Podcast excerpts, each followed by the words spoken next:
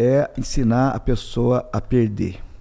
Porque aqui, principalmente aqui nesse país aqui, Todo mundo ganha medalha. todo mundo ganha medalha. todo mundo passa de ano, os pais, no, chega o Natal, ganha o presente que quer, É. chega não sei o que, ganha isso que quer. Então eles não estão acostumados a ouvir não. Então quando Porra. chega a 16, 17 anos, eles vão ter que sair para o mundo e, não- e o mundo não- não vai falar não para eles o tempo todo.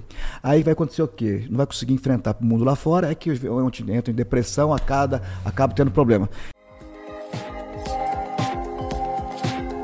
Este podcast é patrocinado pela BRZ Insurance.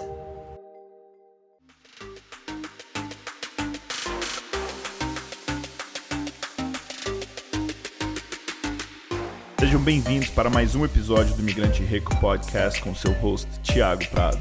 Aqui bate um papo cabeça com imigrantes que conquistaram sucesso na terra do Tio. Você quer saber quais os fatores que os levaram a ter esse sucesso? Assiste tudo então, porque eles estão dispostos a compartilhar a trilha deles com vocês, ensinando os segredos dos caminhos que passaram. Hoje vai rolar de tudo aqui, sem filtro. Como atingir o sonho através de muito esforço, dedicação, preparação, suor, sangue e um pouquinho de sorte.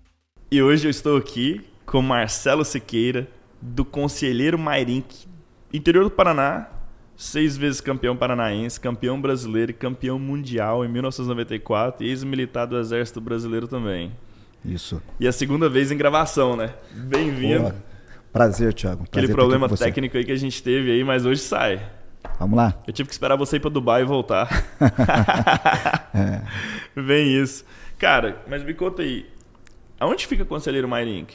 Cara, Conselheiro Marinho é uma cidade bem pequena, interior do Paraná. Ah, Cidade de 3 mil habitantes. Aham. E nesse, nessas 3 mil habitantes, tem um avô parte de pai com 13 filhos e parte de mãe com mais 14. São 27 tios e tias numa cidade de 3 mil habitantes. E como que vocês foram parar lá? Qual que é a história? Cara, meu bisavô foi um dos fundadores da cidade. A cidade, como, tipo assim.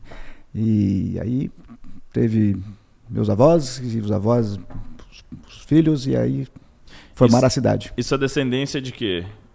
Cara, Já olharam? é, já, a gente tem descendência é, portuguesa e espanhol. Que legal. É. Que legal. E aí, a sua infância, como que foi lá? Você tem mais irmãos, primos? Nós somos em quatro, é, eu e mais três. Aham. Primos, temos, que a gente falei, a família é muito grande, temos muitos primos. Então a infância foi bem, bem simples, né? Meu avô era, tinha fazenda de café, mas muito feliz, muito rica em, cara, muito, muito feliz. Entendi. E aí você cresceu na fazenda? Ficamos na fazenda até em 77, que teve, eu tinha sete anos, e né, em 75 tem uma geada muito grande de- de- no cafezal. Aí meu avô, na época, vendeu a fazenda, dividiu para os filhos, quer dizer, eu era neto de fazendeiro, virei filho de sitiante, pequeno sitiante. Aí no interior não tinha muito o que fazer, em 77 meu pai mudou para Curitiba. Então nós crescemos praticamente em Curitiba. Como que foi essa mudança, sair do interior pra cidade grande? Cara, na época foi, tipo assim, foi meio traumático, né? Porque a gente é acostumado no interior, que todo mundo família, aquela liberdade de brincar em fazenda, andar a cavalo e que, tinha muita liberdade, né? Então você vai em cidade grande, o negócio é diferente, né? É mais preso. Mas me adaptei legal, tipo, foi, foi, fomos obrigado a se adaptar, né? Uhum. E Você tinha quantos anos quando você foi? tinha oito anos, Pequenininho. 78, é. Bom demais. E você começou a fazer essas artes marciais, foi lá mesmo na cidade ou foi no interior? Eu conheci artes marciais no interior. Na época eu tinha um professor na cidade vizinha que foi dar aula de judô. Hum. No, o apelido era Shibata, apelido não, no sobrenome dele. Uhum, uhum. E fui dar aula no interior. e- Japonês? Japonês. É, chibata, né? É. Alta chibatada que Alda você tomava. Chibatada, levava dele lá. É. Chibata faleceu, faleceu já, mas é um, foi um excelente professor. Uhum. Tipo, ele me introduziu na arte marcial, a gente aprendeu, comecei a aprender com ele, me, me apaixonei pela filosofia, pela disciplina das artes marciais e nunca mais parei. Pô, sensacional. E aí, você tava o quê? Com 6, 7 anos quando você começou? Sete anos quando eu conheci artes marciais. Aí né, fomos pra Curitiba em Aí você foi fazer 78. Isso, comecei no judô. E você começou a praticar judô e aí não parou mais. Não. Aí fiz judô por cinco anos, praticamente. Aí em, em 82, treinava na academia e ah, tinha uma, uma, uma atleta feminina, Hum. a Ed, e ela foi até para a Olimpíada de Seul em 86. E eu era parceiro de treino dela e ela batia muito em mim, cara. Eu, eles colocavam eu para fazer com ela e ela era muito, era excelente lutadora. Uhum. E eu acabei ficando frustrado, precisava ficar tirando sarro de ficar apanhando a menina. Eu saí do judô e fui pro karatê. Ah. Eu era mais, eu era magrinho, Quantos anos era isso? isso em 82, já tinha 12 anos, 82, 83. Aí fui pro karatê e me destaquei mais no karatê, pelo eu era muito rapidinho, você era magrinho. É, É. é. Aí, aí comecei a fazer karatê e nunca mais parei. No karatê deu resultado. É, E você trabalhou desde criança, né? Sempre. Qual que foi É. o primeiro, primeiro emprego que você lembra? Você fala assim, pô, Marcelão, primeiro, primeira vez que você ganhou seu dinheiro. Cara, eu nunca tive um emprego, né? Eu, É. eu- eu nunca, eu, eu, eu nunca tive uma carteira assinada na minha vida. Uhum. Meu pai, quando foi para Curitiba, que nem eu falei, eu era neto de fazendeiro, né? Virei filho Uhum. de sitiantes, e no sítio eu sei que não dá dinheiro, não dá retorno. Meus, por sinal, meus pais tiveram que vender o sítio e compraram o dinheiro que sobrou, conseguiram comprar uma casa em Curitiba. Sim. Mas não tinha como sobreviver, então meu pai foi trabalhar numa fábrica, minha mãe também foi trabalhar numa fábrica. E muito simples, né? muito, a gente era muito pobre. E eu ia para a escola, e nem, meu pai não, não podia comprar tudo que eu, que eu precisava para a escola. E eu ia para a escola. E um dia eu saí da escola e vi um pessoal vendendo sorvete na rua. Eu tinha oito anos na época, vendendo sorvete. Aí eu cheguei na sorveteria e falei pro cara, falei, ó, o que, que eu preciso para me vender sorvete aí? Ele falou, ó, você precisa de um isopor e dinheiro para comprar 20 sorvete. Começa, pode começar com 20, tipo assim, vamos colocar aí, que na época era tipo cruzeiro, não vou não lembro a moeda exata. Mas ele falou assim, ó, te vendo aí por, te vendo aí por 70 centavos, você vende por um cruzeiro, você ganha 30 centavos de cada sorvete que você vende, aí você vem aqui te comprar mais, vende mais e pronto. Aí eu olhei para ele e falei assim, cara, eu quero vender, mas não tem dinheiro nem para comprar o isopor, nem para comprar o sorvete. Aí ele olhou para mim, aquele molequinho assim lá, acho que ele ficou com dó de mim, né? E falou assim, ó, faz o seguinte, eu vou te emprestar o isopor e vou confiar em você te dando 20 sorvetes. Se você vender, você volta que eu te dou mais. Aí eu peguei, saí, Rapaz, menos, que menos de duas horas eu vendi todo o que ele me. Porque eu acho que. Né, todo mundo via que menininho Pequenininho, vendendo sorvete. Ele, ele me deu um apito, eu fazia fazer peraí, peraí, na rua. Aí eu passava e batia papo com um e com o outro, e o pessoal ia comprar sorvete, aí chamava outro aqui, é o menininho que Você vende já sorvete. voltou já com a caixa vazia, o cara falou, meu Deus Aí do céu, achei que o mais. menino ia sumir era com a minha caixa ainda.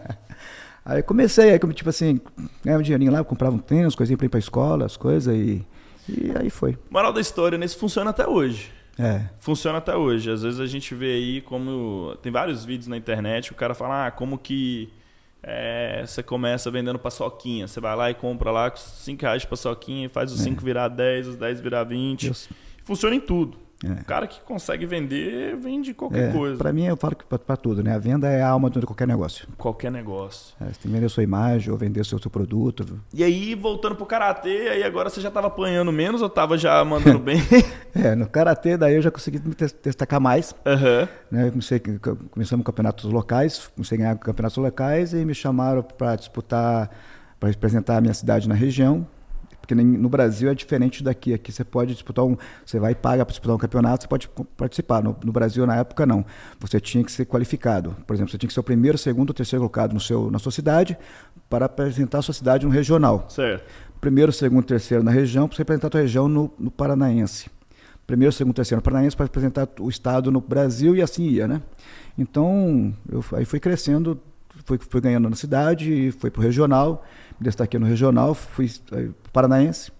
Aí dentro do Paranaense fui seis vezes campeão estadual, Uhum. né? Até conseguir uma vaga na seleção brasileira. Caramba, cara.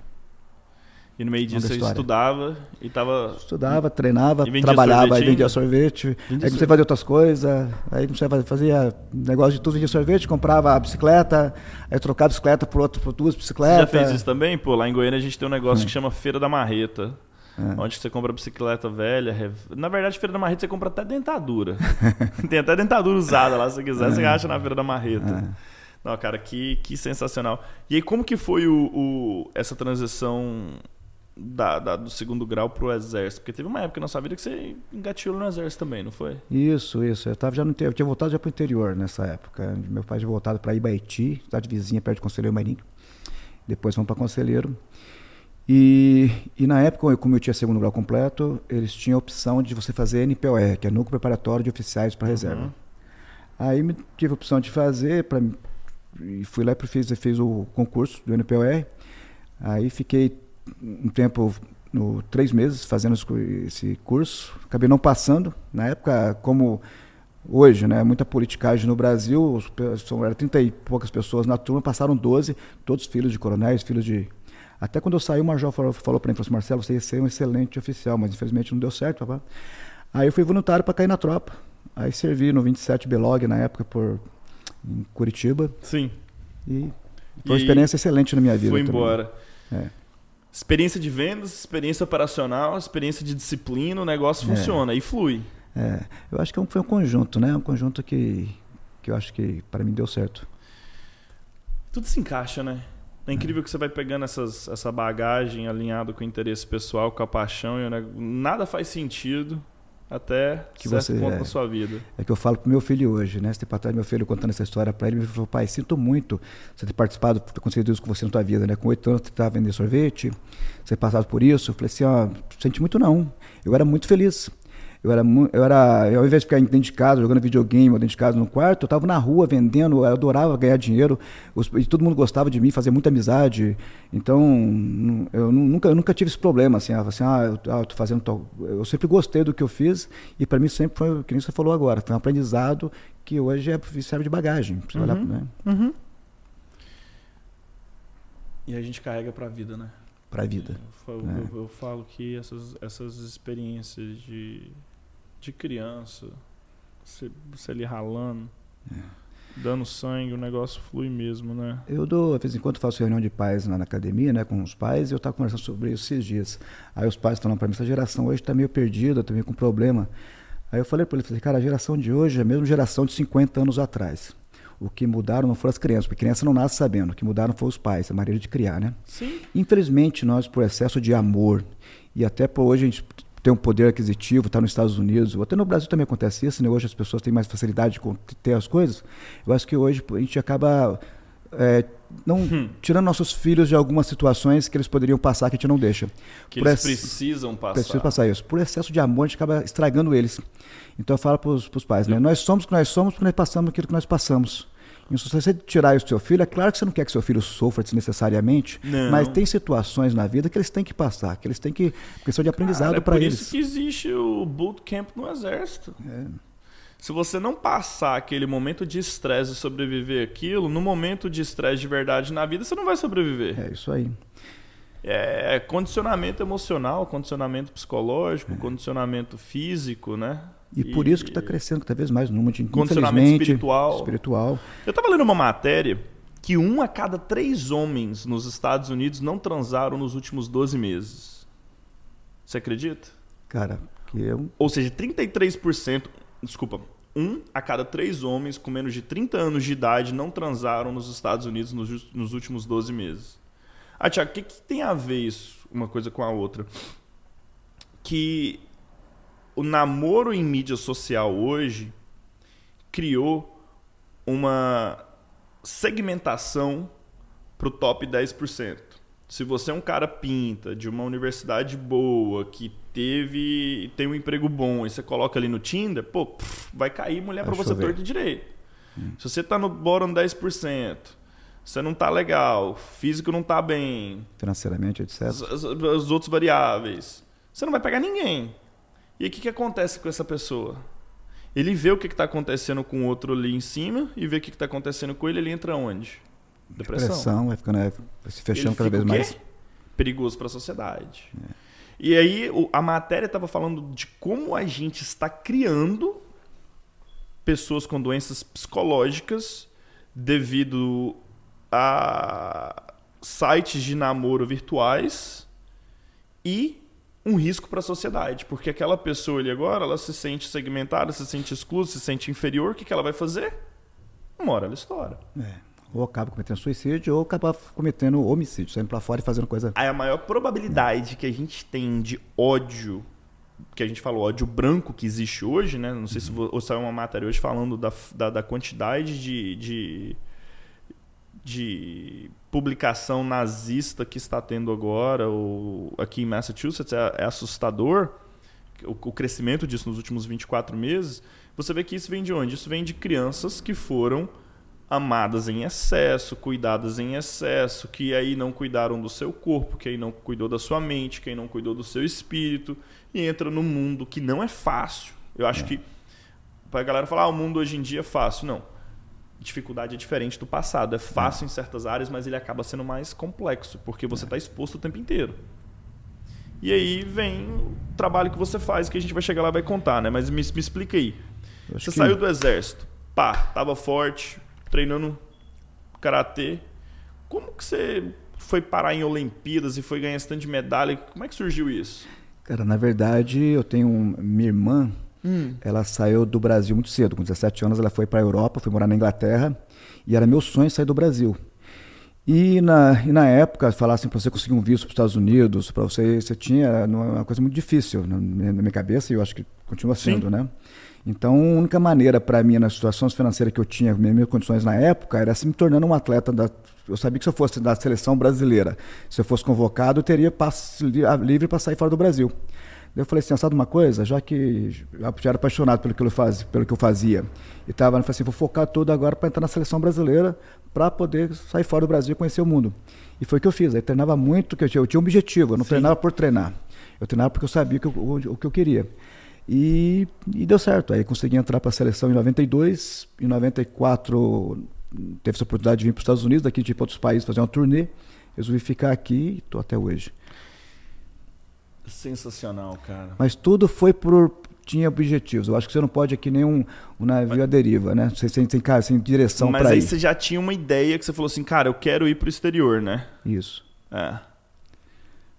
E aí, esse exterior você não sabia para qual país que você ia. Não. Mas você sabia o que você não queria. Eu sabia que eu não queria ficar no Brasil na época. Pronto, estava claro e definido. Isso. Porque o Brasil, em termos de. Na, hoje até um pouco melhor, mas na época, para esporte, no nosso caso, que é, mesmo que seja esporte olímpico, mas no, no Brasil, infelizmente, sempre foi futebol, uma, teve uma, uma, um pouco de vôlei, basquete, né, mas é, o futebol é, tomava todo. A, Eu tô aqui pensando aqui. É. Então, nós, se o Marcelo Siqueira tivesse ficado lá em Conselheiro Marinho, se ele não tinha pegado lá do Chibata lá e tava dando chibatada na molecada é, hoje. Tava lá até hoje. Porque o, o Conselheiro Marinho que hoje tem o quê? Tem 3 mil pessoas ainda? Continua, continua com os 3 mil habitantes. Mudou muito. não. Produz, volta e fica ali no. É. Caraca. É. E aí me conta aí, como é que. Como que você conectou uma coisa com a outra? Que você chegou aqui nos Estados Unidos, aí você não tinha como competir mais. É. Eu, qual, qual foi o seu primeiro trabalho aqui da vida de imigrante? Porque você chegou e de repente ficaram em outra Isso. realidade. Eu cheguei, eu, eu também, eu, já, tipo assim, cheguei em Somerville. Somerville. Na verdade, nós chegamos, né, tivemos em Little Rock, em Arkansas, onde foi o campeonato na época. Foi em Little Rock, em Arkansas. Certo, certo. Aí eu fugi da federação em Little Rock e eu tinha um amigo do interior do Paraná que morava aqui em Boston. Uhum. Mas eu não tinha nem, nem dinheiro de passagem. Eu tinha dinheiro, na verdade, eu tinha uns 500 dólares no bolso. Mas a passagem, comparação da hora, ficava quase 400 dólares. Aí eu falei, como é que eu vou para Boston, né? Aí conversei com a minha irmã, na época não tinha nem como ficar ligando pro Brasil, era muito caro na época, né? É, aí minha irmã só ensinou a falar bus station. Falou, ó, a passagem aérea é cara, vai de, vai de ônibus. É, a galera, aprendi, eu não galera falar hoje nada. Dia, né, o WhatsApp manda um é, áudio aí, conecta conversa, na internet do Starbucks e vai andando. O, tra... o, próprio telefone traduz tudo para você hoje. Você é. pega o telefone, você fala aqui, tra... o telefone traduz para você.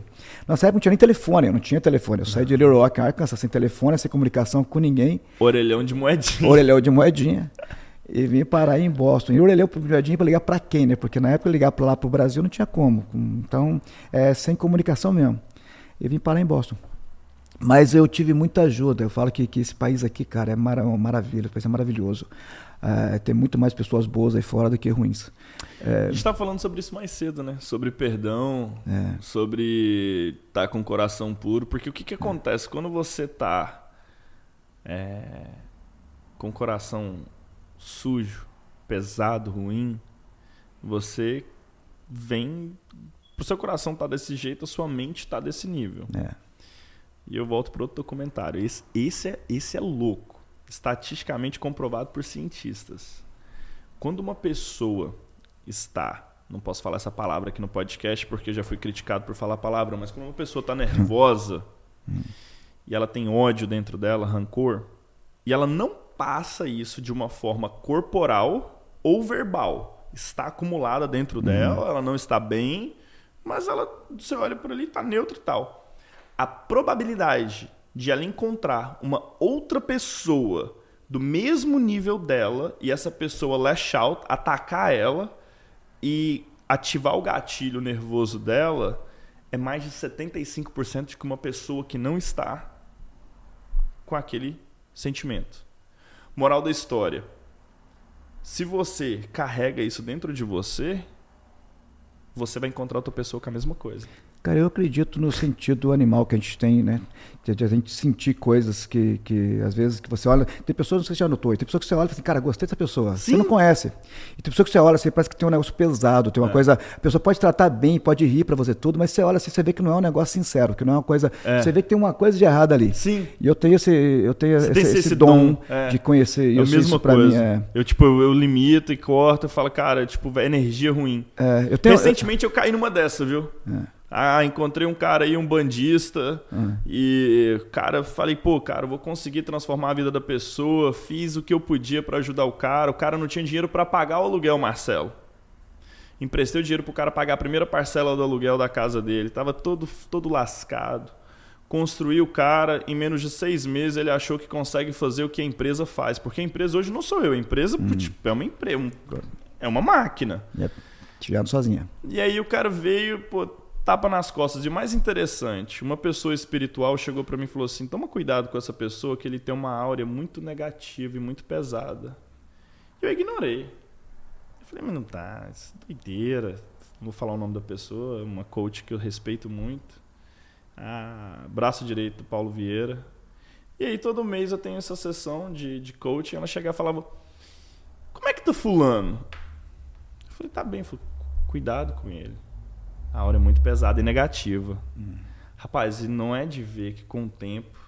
Aconteceu. Existe. É. E aí é onde que a gente, né? É, é, onde que a gente às vezes tem que escutar também as pessoas Isso. que têm esse dom. Minha esposa, minha esposa também, cara, já me alertou várias vezes e quando eu fui contra, me danei. várias vezes, assim, Marcelo, cuidado. Não, meu cara, gente boa, cara, é isso. Que... Rapaz, eu trazia do Brasil, pagava passagem, colocava dentro da academia, morava ali, toda primeira chance também, como você falou. Legalizei várias pessoas aqui. E... Mas, cara, é que nem ela falou, assim, Marcelo, você continua fazendo e. A gente não aprende, não. Eu falo assim, continue e vou continuar. Sim. O que acontece é que eu penso comigo é o seguinte: eu faço isso, eu deito à noite, eu ponho a cabeça no travesseiro, eu durmo bem e eu sou feliz com isso. O é poder mudar a pessoa. Eu ajudo, né, isso, Marcelo? Eu, se eu puder ter ajudado essas pessoas, para mim, para mim, é cara, eu fico feliz. O que elas fez com o que eu fiz para elas, o problema é delas. Isso, se elas têm mágoa no coração, se elas têm uma, uma talvez, talvez a mulher delas tendo conversa comigo por vergonha, porque Sim. eu nunca fiz nada. Então é por vergonha, eu acho, do que elas fizeram. Então, cara, eu não tenho vergonha de ninguém. Eu não tenho paz. Eu tenho paz. É, é porque eu faz estou aqui há 27 anos.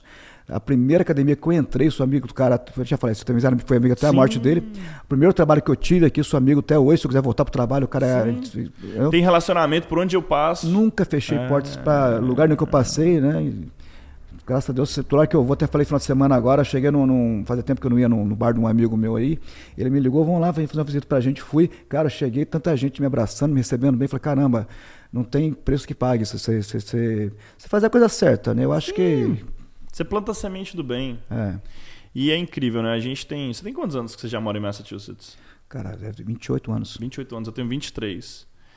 E nessa jornada nossa, a gente já viu muita gente que é de passagem, né? Olha, quanto, é, academias, que é no meu caso, abre e fecha, abre e fecha, pessoas vêm e vão.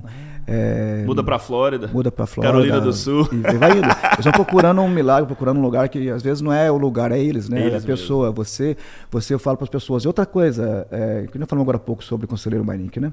Eu acho que se eu tivesse no Brasil também daria certo, seria feliz. Claro. E, e, você, eu vejo pessoas fazendo se dando bem em qualquer lugar no mundo. Como eu falo se dá bem, eu não falo financeiramente só não. Se dá bem, que eu falo se dá bem é isso aqui, ó, é até é um, um grupo de amizade, um propósito, é. você, né, você ser feliz. Isso. É esse legado que a gente está deixando aqui é. hoje. Eu te, eu, eu te expliquei o, tá o motivo do projeto, né? A gente, eu acredito muito, os meus sócios também acreditam muito nesse processo de educação. E a maior dificuldade que você passou, eu passei, várias pessoas passaram quando chegaram aqui, que a gente não encontrava informação, não tinha educação, é. não tinha conhecimento. E hoje a gente, eu vejo que a população hoje tem um problema de filtrar conhecimento, porque tem muito conhecimento aí fora errado. É que ele te leva para o caminho errado. Da mesma forma que tem muito sensei que te leva para o caminho errado. É. O cara tá te treinando num nível mais agressivo quando você é iniciante. O cara vai acabar te machucando em vez de te despertar a paixão. Tem muitos lutadores que abriram academias, né? Isso é diferente Sim. você ser um lutador, você ser um mestre, você ser um professor, um, um educador. Completamente diferente. Por exemplo, eu abri a academia em 86 cara, tô aula até hoje e tô aprendendo. Então a gente mexe, trabalhar com ser humano, trabalhar, se dá aula para pessoas, 40, 50 pessoas numa sala, cada um, cada um de um jeito, de uma maneira, de um jeito de pensar, de um, e você conseguir levar todo mundo, conseguir agradar todo mundo e entender a cabeça de cada um. Eu falo para as pessoas o seguinte: O mestre Miyagi não lutava, né? não. Você tem que saber, eu acho que aceitar as pessoas da maneira que são, entender cada um com as suas dificuldades, cada um com seus com as suas capacidades e, e dificuldades e, e, conseguir trabalhar em cima daquilo. Né? A gente está falando sobre graduação essa semana, a gente vai ter semana que vem. O cara falou assim: ah, Marcelo, essa pessoa aqui, ela não tem a mesma capacidade dessa aqui. Eu falei, mas as duas vão graduar. Porque esse cara aqui tem talento e aprende rápido. Uhum. Mas essa pessoa aqui, ela entrou aqui, ela não conseguiu fazer um polichinelo, não tinha coordenação nenhuma. Você tem que ver a evolução da pessoa. Então, essa pessoa que tinha um problema de coordenação muito grande, motora, e ela evoluiu mais do que o outro até. Sim.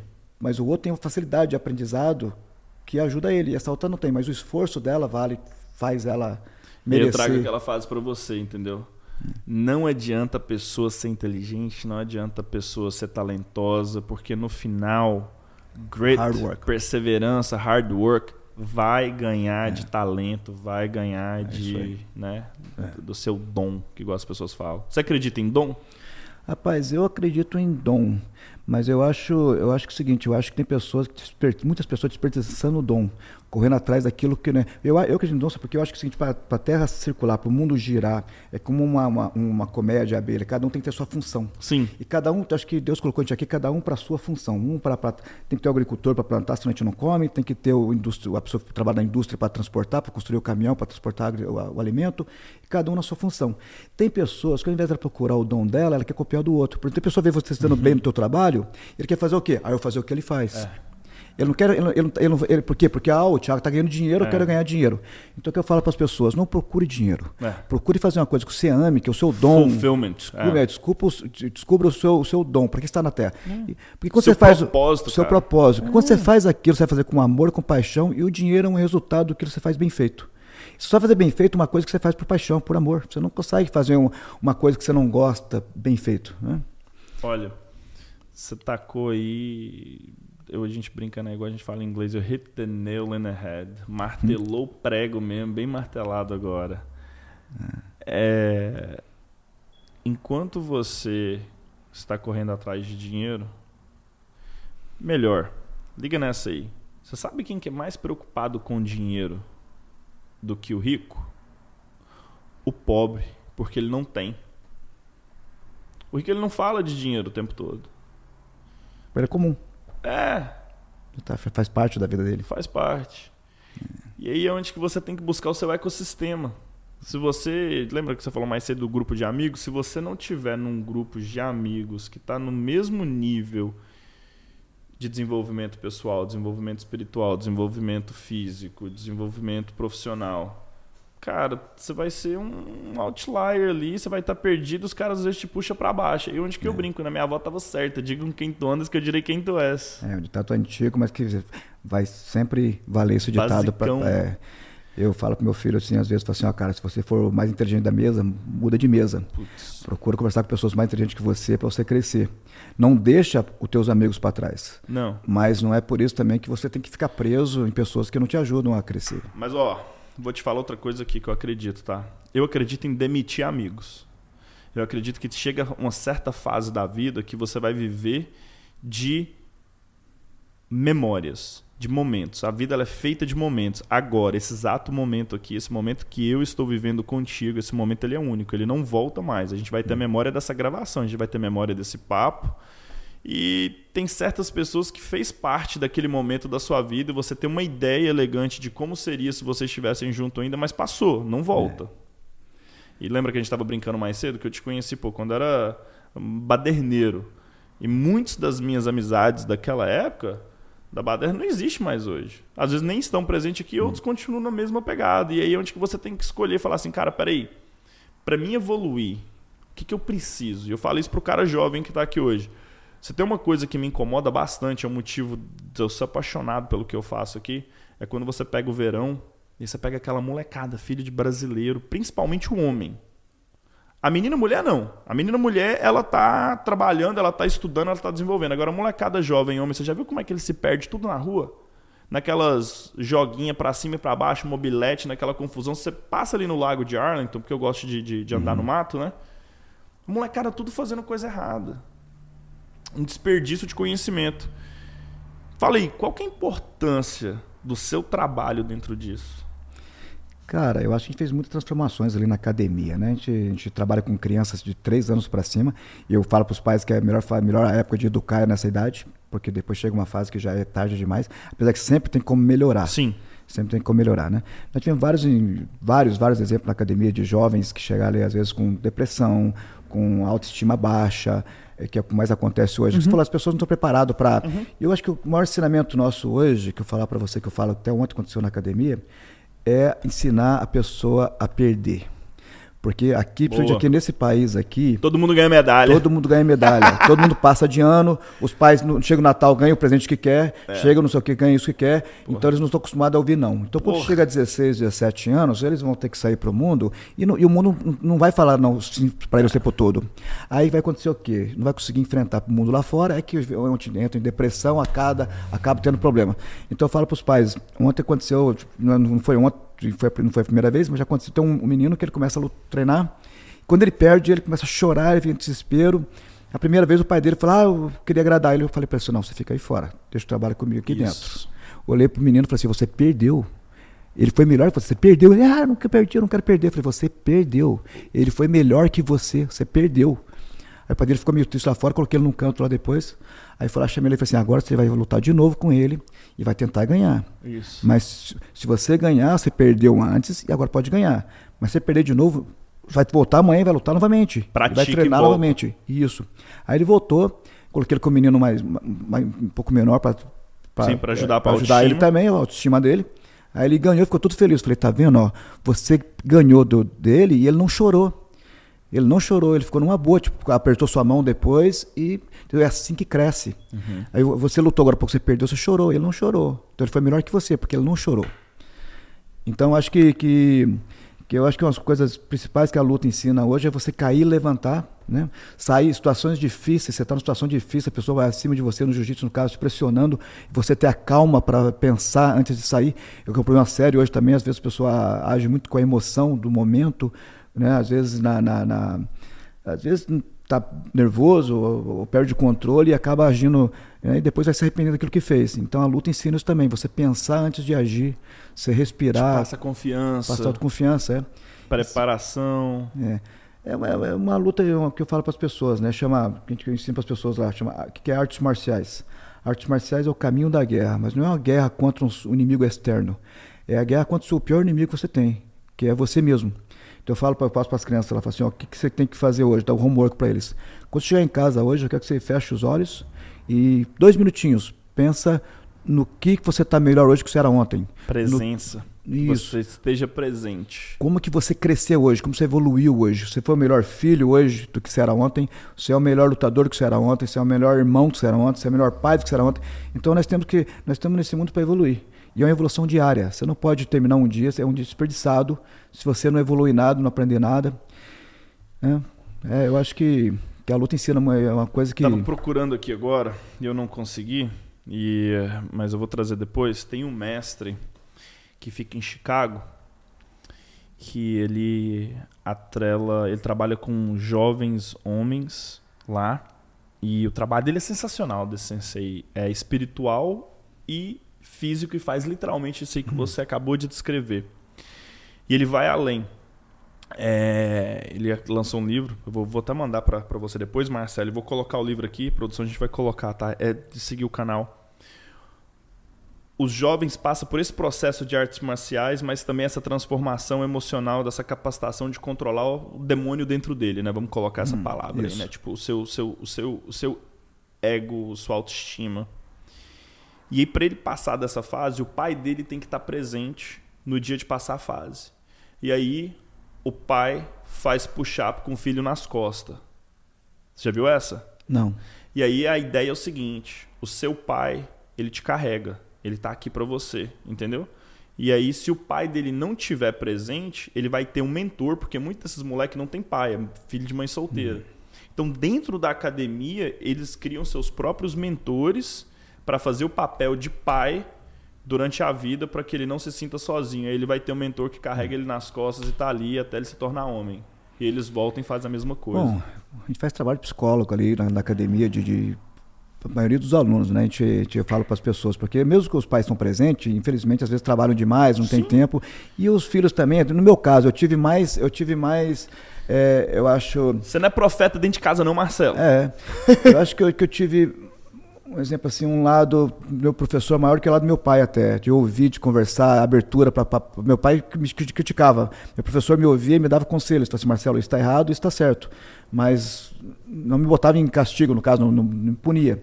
Então, a gente faz isso na academia hoje. Eu chamo, às vezes as mães me ligam, falam assim: ah, Marcelo, está acontecendo isso, isso, isso, você não está indo bem na escola. A gente vai e conversa, a gente fala assim: ah, cara, você tem que ir bem na escola. Não adianta nada ser bom aqui dentro e ser mal lá fora.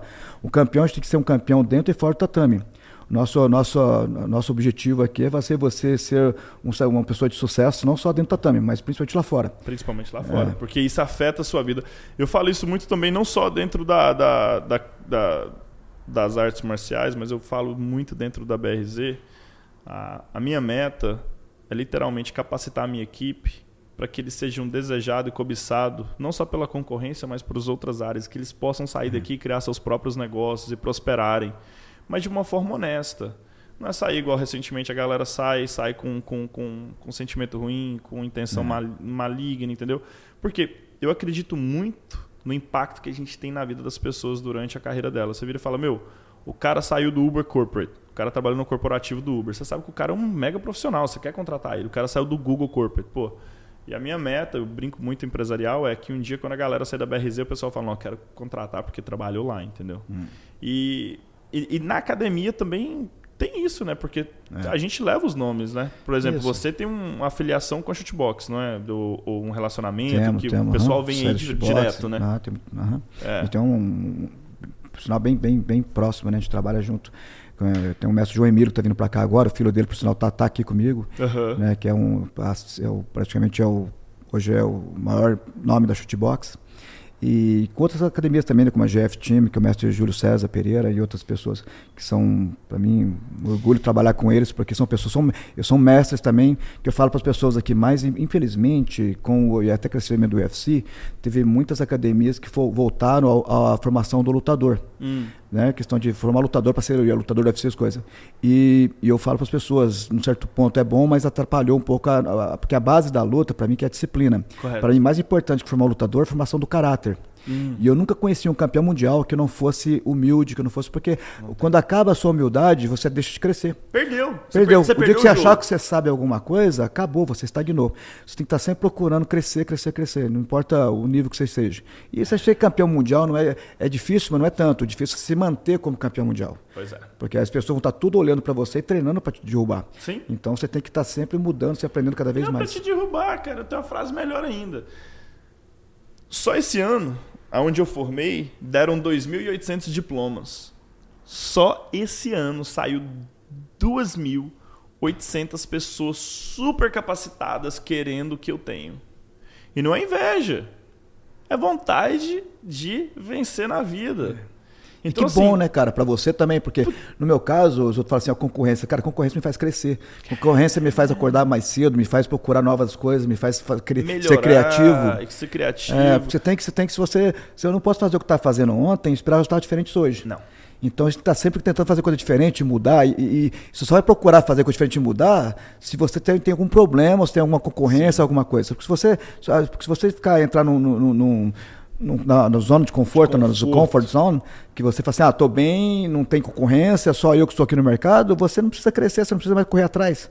Eu acho que quando acontece isso, eu acho que, que é onde você começa a perder e começa.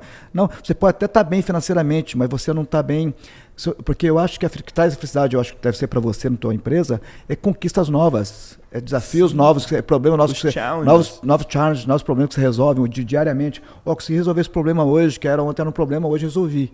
E isso traz uma, traz um, uma satisfação, paz, uma paz. Uma, é. Mas aí agora eu quero voltar, que a gente falou muita coisa aqui e eu não entendi até hoje. Como que o Marcelo saiu da pintura e foi para academia? Cara, eu cheguei aqui. Porque como é que você começou a academia? Porque eu gostei dessa história de formação e tudo mais, mas acho que você aí tá interessado no que eu tô interessado. Conta tudo pra mim. Você tava pintando o set e de repente. Como é que foi? Quando eu cheguei aqui... Porque não tinha tive- academia brasileira, desculpa te interromper Não, de novo. é. Não tinha, naquela época, vamos deixar claro aqui. Tinha academia brasileira? Não. Não tinha nada. Não. Somerville só tinha português. É. E a branca. É, e a branca. Aí eu. Rapaz, quando eu cheguei, tá aí. Eu cheguei aqui, eu tive que. Não falava também inglês, então não tinha nem como abrir uma academia. Na época Uhum. não tinha brasileiro suficiente aqui, nem para abrir uma academia para brasileiros. Aham. Então, mas eu sabia que o meu, meu futuro ia ser aquilo porque é a minha paixão, né? Sim. Então eu comecei, quando eu cheguei aqui, eu já comecei, fui ter que trabalhar na pintura, trabalhei em outras coisas, trabalhei em várias coisas. E, e tinha um amigo meu que falava inglês que me levava comigo nas academias e traduzia para mim. Aí eu fui em algumas academias, quando ele falava para os professores que eu era campeão mundial que estava aqui, os caras não queriam me aceitar. Falei assim, não. Eu falei assim, eu só quero treinar aqui. Os caras, não, não, não, não, não pode, não pode, tem que sair, aqui não dá, não tem espaço. Aí eu saí. Até que eu fui na academia em Everett e o cara chamava Rich Angelos, que me aceitou a treinar lá. Sim. Aí ele falou assim: ah, eu falei para ele, fui campeão mundial, fui da seleção brasileira, tô aqui nos Estados Unidos, você me precisou treinar. Então eu trabalhava na pintura durante o dia, treinava à noite. Daí eu falei assim: eu, eu- minha paixão era dar aula. Eu precisava dar aula para alguns brasileiros amigos. Na época, acho que um dos primeiros alunos meus foi o Juninho ali do Brazilian Times, Uhum. Que é o faixa preta meu hoje. O Juninho é faixa preta seu? É. Ah, o Juninho é parkour, o Juninho é tudo. Ele faz tudo, hoje é, tá O no Juninho, eu vou parkour. falar lá. pra você, viu? Quando eu, eu, eu, Ô, Juninho, aqui, eu vou te convencer de trazer no podcast aqui ainda, que ele falou que Cara. não gosta de gravar não, né? Ali tem história. Ali tem história. Ali tem história. Se botar ele e o pai dele aqui, eu vou ter que fazer Meu uma Deus. série. É, e transformaram. eu acho que fizeram parte da transformação de quase todas as vidas aqui. Né? No meu caso, por exemplo, me ajudaram muito. Sempre me foram. não só como. Não só através do família, jornal. cara. Eu também amo, amo eles. Não só através do jornal todo, mas, cara, que pessoas boas. é, conversa, sempre passam uma. uma sempre coisas o boas. Juninho é sensacional. Adoro eles. Então, daí eu comecei a dar aula para alguns brasileiros. Aí alguns americanos foram vendo e pedindo também, cara, eu vi que o nível era, era diferenciado, né?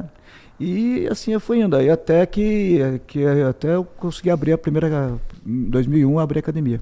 E como é que foi esse processo para abrir a academia? Porque, pô, você foi pioneiro no negócio. Não tinha.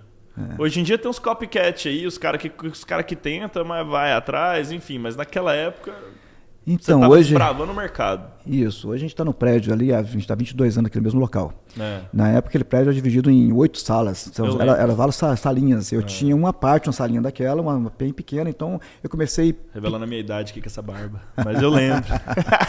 Então eu comecei numa sala bem pequena, né, que foi o que era o suficiente para mim na época, que eu não tinha, tinha poucos alunos. E ali foi as coisas que foram acontecendo na hora certa, cara. Eu, eu agradeço a Deus, agradeço tudo que aconteceu para mim aconteceu acho que na hora certa. Tudo acontece na hora certa. É. Então a academia começou a crescer. Quando aquela salinha minha começou a ficar cheia, eu falei, vou ter que sair daqui. O vizinho lá que tinha uma loja de, de, de aluguel de carro falou: Ó, eu vou ter que sair da minha loja aqui e vou. ah, tô querendo lugar para alguém. Você não quer alugar aqui? Na hora. Eu tava pensando em sair de lá porque precisava mais espaço. O cara, ele me, me ofereceu espaço. Fui peguei o espaço dele. Aí fiquei metade do prédio, a parte de cima. Novamente, foi crescendo, crescendo, crescendo. Chegou uma hora encheu. A hora encheu, outra metade, o cara resolveu sair. Eu saí, eu peguei a, a parte de cima toda. Novamente foi crescendo, crescendo. Eu precisava colocar um queijo, que eu mexia com MA na época e não tinha espaço. Eu vou procurar um local para alugar. Tinha até procurado outros locais. Quando o cara de baixo, que alugava a parte de baixo, chegou e me ofereceu: Ó, Marcelo, eu não preciso todo aí embaixo. E sem eu falar com ele. Eu não fui falar com ele. Falei assim, cara, porque você quer alugar para mim metade? Não, foi encaixando o negócio. O Foi negócio só encaixando dando na hora certo. certa. E eu, eu- eu- a gente Acho está que com o prédio você todo. tá com energia positiva, coração bom, o negócio encaixa do jeito certo. É. E porque por mais que às vezes dá errado, você vê com, uma, com, olhos positivos. Você me falou isso mais cedo. É. Não sei se foi na, na gravação, mas ou não. Você falou assim, eu, eu lembro que você falou, e falou, cara, é a forma que você interpreta a situação. É, eu, para mim, o meu copo está sempre cheio. É, É, é, pra mim tá tudo, tudo bem. Eu, eu, eu falo, a minha esposa às vezes até fala assim, Marcelo, ela, ela se irrita com a minha paciência. Às vezes o mundo tá, tá quebrando, as coisas estão acontecendo, eu tô tranquilo. Eu falo assim, ó, cara, de onde eu saí onde cheguei, eu já tenho muito mais do que eu merecia. E como que foi esse, esse processo? Porque não foi mar de, de rosas também, teve suas dificuldades. Qual que foi a maior dificuldade que você teve tocando academia? Cara, eu sinceramente, para mim nunca foi, nunca tive esse pensamento de dificuldade. Qual foi o maior aprendizado, então? aprendizado. Meu aprendizado meu foi desde a primeira vez que eu acho que eu senti assim foi tipo eu trouxe uma pessoa do Brasil para me ajudar, precisava de um professor, ele começou a trabalhar dentro da academia, aí eu deixei só ele dando aula porque na, na parte de cima eu dava aula na parte de baixo só. Ele conquistou todos os alunos, mas é claro que ele era o professor, os alunos é, são alunos do professor. Ali saiu, levou quase todo mundo, né? Eu não, mas eu não, na época que eu falei, não foi. Mas eu senti. fluxo de caixa e tal, deu aquele impacto. Afetou, não, afetou. A, sim, mas, mas não foi, não, não foi nem o financeiro foi eu, ter, eu sentir a, a, a traição, a, a, perda de um amigo. Para mim, ele era um amigo que eu contava, assim, um exemplo. Um, Passei, eu tô passando isso agora. Entendendo? Você, você contar com a pessoa, assim, cara, na minha casa. Convidar na sua casa, todo dia. Você tenta melhorar a pessoa. Porque a gente, a gente, na época, agora nem tanto, a gente tem muitos, graças a Deus, tem muitos amigos aqui, mas na época você ficava meio carente de amizade, não Sim. tinha muitos brasileiros. Então você traz uma pessoa de lá para cá, você fala, esse cara vai ficar comigo o resto da vida, nós somos amigos, agora somos brother. A gente, Vamos construir algo junto, todo final semana. É um futuro até sócio meu no negócio. Isso, vamos crescer junto, tal coisa. Né? E de repente do nada a pessoa sai sem nem te avisar é. e nunca vira as costas. Então, é, mas isso não aconteceu uma. É, Pelo é, menos você não descobriu que a pessoa estava saindo e levando mais dois instrutores seus. O pior que aconteceu. Levou, é, levou outros instrutores também, pessoas. Mas, mas aconteceu outras vezes. É. E daí eu, eu, eu, percebi o seguinte, que, cara, aconteceu, essa pessoa que acabou falindo, depois fechando, a minha academia cresceu. Marcelo. Outro também aconteceu a mesma coisa. E foi acontecendo e, e eu percebi o seguinte, que hoje, que nem eu falo, cara, eu sei que, que eu estou ali há 20 anos e vou estar para os outros 20 e para mim não, não afeta isso mais. Mas na época foi um aprendizado, foi, assim, foi a, a, primeira, a primeira vez que aconteceu. Depois eu percebi, já, já aconteceu uma vez, então já aí a segunda vez... Tudo errado não vai para frente, Marcelo. A gente que tem é. esse tempo todo aqui de estrada, o que, que você já viu aí que começa e vai e não vira? É. Eu acho que em todos os business, né? Que nós falamos agora há pouco também, infelizmente Mas o brasileiro... nos Estados Unidos, um dos fatores que leva o imigrante a ter sucesso na terra do tio Sam é a integração cultural. E se tem uma coisa que o americano é aqui, ele é muito leal, cara. É. Ele é muito leal. Coisa que no Brasil já não existe. Ele, ele para você ver o americano, lógico que tem o American Hustler, que esse é, o da, esse é o da Flórida. Acho que é por isso que o brasileiro dá tão certo na Flórida que se encaixa ali, né? Hum. Que é um dando rasteirinha no outro. Agora, aqui em Massachusetts é uma coisa de relacionamento. Já percebeu como é. que aqui. As pessoas dão valor, né? Se você. É, na tua passado, na tua amizade. também, né? O italiano e o irlandês. É. Tem muito aquele, tipo, até aquele limite. Cara, tipo, ó. Mas eu falo isso até com meus, meus filhos. Eu falo assim, ó, relacionamento só de amizade, tudo. Eu falo assim, ó, vê com quem esse amigo quanto tempo ele tem amizade com os outros amigos dele. Isso. Vê se, vê se ele respeita o pai e mãe, se ele respeita os amigos dele, como que ele trata as pessoas, porque como ele trata as pessoas, ele vai tratar você. Sem dúvida. Então, então olha o passado da pessoa. Então, a gente é assim, eu também sou, eu, eu, eu hoje, eu falo assim, ó, de onde que fez essa pessoa? Ele respeita o mestre dele, respeita os amigos dele, respeita os pais, porque não adianta, que você falou aquela hora, você tentou mudar esse cara, falou assim, vou ajudar ele, que ele vai. Que, Sim. Né, não, o caráter não muda. Não muda, não. A pessoa, o mau caráter, quando ele é, ele é. É questão de, é questão de tempo, ele vai, ele vai fazer a mesma coisa que você que fez com os outros. Não, é nem não caráter, adianta. Sabe o que, que acontece? A pessoa dá o que ela recebe. Você falou uma coisa aí sensacional. Para você que está me acompanhando, presta atenção nisso aí. Ó. Quando a pessoa tem problema familiar com pai e com mãe, sofreu trauma de criança foi bullied quando era criança, sofreu a vida toda, ele só sabe o quê? É. Sofrimento. Sofrimento. E tudo para ele. E quando ele recebe amor, o que, que ele faz? Ele joga fora, porque ele não sabe o que, que é isso. É. Quando ele recebe uma casa, o que, que ele faz? Ele rejeita. É. E muitas pessoas aqui, às vezes, que nunca recebeu isso, e aí você vem daquele ponto de carência que você falou, que você dá essa como é que é, né? Você dá aquele suporte, você traz a pessoa, você traz o profissional, às vezes você legaliza o profissional, você dá aquele suporte para a pessoa desenvolver. Só que ele nunca recebeu isso, ele não sabe o que, que é isso. Porque no Brasil, o que, que você passa? Tipo, é um tentando derrubar o outro, porque o sistema ali é animal. É. E aqui, o sistema você cresce sendo verticalmente integrado. Você vai anexando. E tem um cara no Brasil que faz isso hoje muito bem feito, que é o Menin, com o Banco Inter, com o super app dele. O que, que ele fez? Ele descobriu que se ele mantém um cliente dentro do super app, ele consegue oferecer vários produtos para ele ali dentro, entendeu? Ele cria valor para a pessoa. E no seu business, no meu business, todos os business é um ecossistema, é um agregando valor para o outro. É o Jean que tem um cara lá que quer treinar, que indica para você, é o Yarley que está fazendo uhum. outro negócio, é você que sabe de um cara que está querendo comprar a casa que você passa para um deles, é o Jason que às vezes está precisando, entendeu? De um é um eu ecossistema. Acho, eu acho que mais de 80% dos meus alunos vêm por indicação. É. De outros alunos, de pessoas, de amigos, de pessoas que treinaram comigo. Pessoas, hoje, crianças que vão na minha academia, filhos de pais que treinaram comigo quando era criança. Cara, é, então é, é, uma coisa gostosa. Porque Não, é. você vê que você está tá no caminho certo. Não, muito legal, cara. E assim, a gente vai chegando aqui no, no, no né, com já quase aí uma hora de muita ideia. Essa versão 2 ficou mais gostosa que a 1, um, hein? É, e olha que a um ficou quebrada, mas essa aqui eu acho que o segredo é fazer duas vezes, É. viu? Pra você que tá aí e não tá entendendo a piada, essa é a segunda vez que a gente grava, porque a primeira a gente teve dificuldade técnica, mas eu tô gostando muito desse bate-papo aqui. É, quem sabe fazer uma terceira? Não é? Que isso, aí, aí a gente vai fazer uma série. a sua esposa vai falar, peraí, que, que você tá Marcelo, fazendo? T- Thiago, série 5. Série 5. É. Cara, não, muito legal. Você hoje treina profissionais da polícia, do FBI, do exército. Como que você se sente quando você tá ali dentro, ali, aquele prédio todo seu, você ocupa aquele espaço todo ali, ó, você vê aquela coisa linda. O que, que É. passa na cabeça do Marcelo quando ele lembra de 28 anos atrás? Cara, é, eu acho que as coisas foram acontecendo, né, aos poucos. Aham. Então, eu acho que eu devo tudo isso aos, aos alunos, a- né, às pessoas que estão ali para manter aquilo, que dão valor. Eu fiz, eu, deu, me deu o meu melhor. Eu fiz Uhum. o melhor de, de mim ali dentro, né? Uhum. A gente não consegue agradar todo percebe. mundo. É, a gente consegue agradar todo mundo, mas eu, eu faço o meu melhor, que eu falo para as pessoas o seguinte. é, cara, eu estudo isso, eu faço isso, eu nunca trabalhei em outra coisa, desde sete anos de idade. Se eu não consigo fazer bem feito, aí, eu, aí é, um, é um problema. Aí é problema. Né? Você faz um negócio para a vida toda e não, conseguiu, e não conseguiu aprender ainda, tem que ser muito tapado ou ser muito stubborn. Né?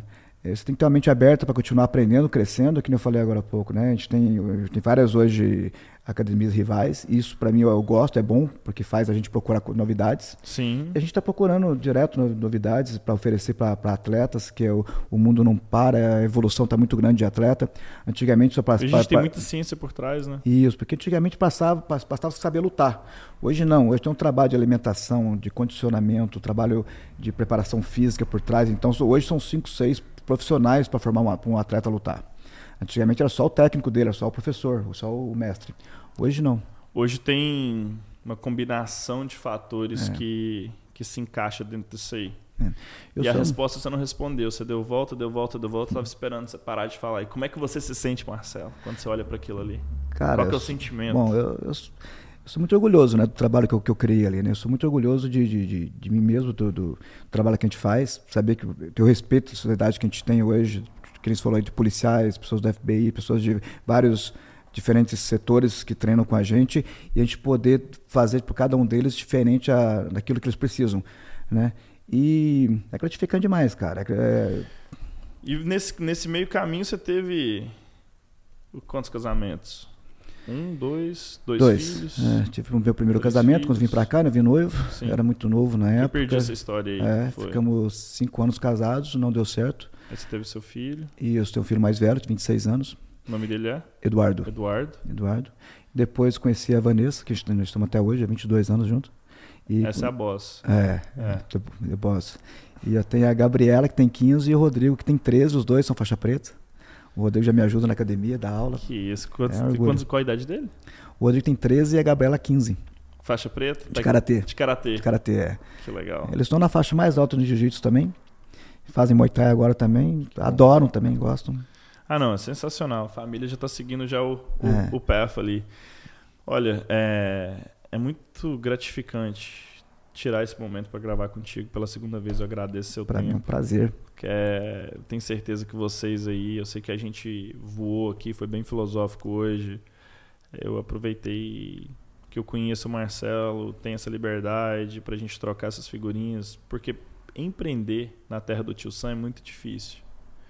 Você não só sai da parte técnica do que é o seu sensei, que é o cara que dá aula, que é o cara que entende, dá, né, tem as manhas ali de ensinar, mas aí você tem que colocar o chapéuzinho de, de empreendedor, fluxo de caixa, pagar as contas, e depois de gestor, tem que trazer o cara, tem que motivar ele, né, tem que manter ele engajado. E então são três chapéus completamente diferentes que requer em qualquer indústria que você saiba quando utilizar um ou outro. E através dessa gravação aqui, eu espero que você percebeu ah, de onde o Marcelo veio, aonde ele está e para onde ele vai ainda. E a gente vai chegar aqui agora no final, entendeu? E eu te agradeço, segue, curte, comenta e passa para frente, porque aqui agora no final a gente vai entrar na parte filosófica desse debate. Porque quando a gente volta pro Marcelo, lá do Paraná, lá de Conselheiro lá, né? Marin, Marink, Marinic? Mairink. Mairink, Mairink. Quando você falava de riqueza lá na cidade do interior lá, você pensa no cara que é dono da fazenda de café, né? É. Quando você fala de rico, é, o cara Tá que tem o gado, dinheiro, tem, é. tem um bufunfa. E, e a gente vê muito empreendedor de palco vendendo essa ideia, vendendo esse sonho aí fora. Espaço aí na cidade, aí vendendo como que você fica rico. Eles ficam ricos vendendo como é que você fica rico, né? Como você ganha dinheiro. Eu lancei o podcast Imigrante Rico para ser uma contradição disso, porque a riqueza é o que você construiu, na minha visão. É. Só que eu quero escutar de Obrigado. você. Quando eu traduzo wealth de inglês para português, é riqueza. E eu tenho essa distinção. E você vê aqui em Massachusetts que tem, um outro, tem uma outra visão. A riqueza para o gringo é completamente diferente. Yep. Wealth para eles é saúde, Felicidade. educação, abundância de vida. É. E para você, o que, que é riqueza, Marcelo? Cara, sinceramente, riqueza tem, né, claro, Deus, família, mas riqueza para mim, o que aconteceu aqui, a primeira vez que eu entrei aqui, que eu entrei aqui, eu não, tinha, não lembrava de você, né? Um cara barbudão, Sim. grandão aí.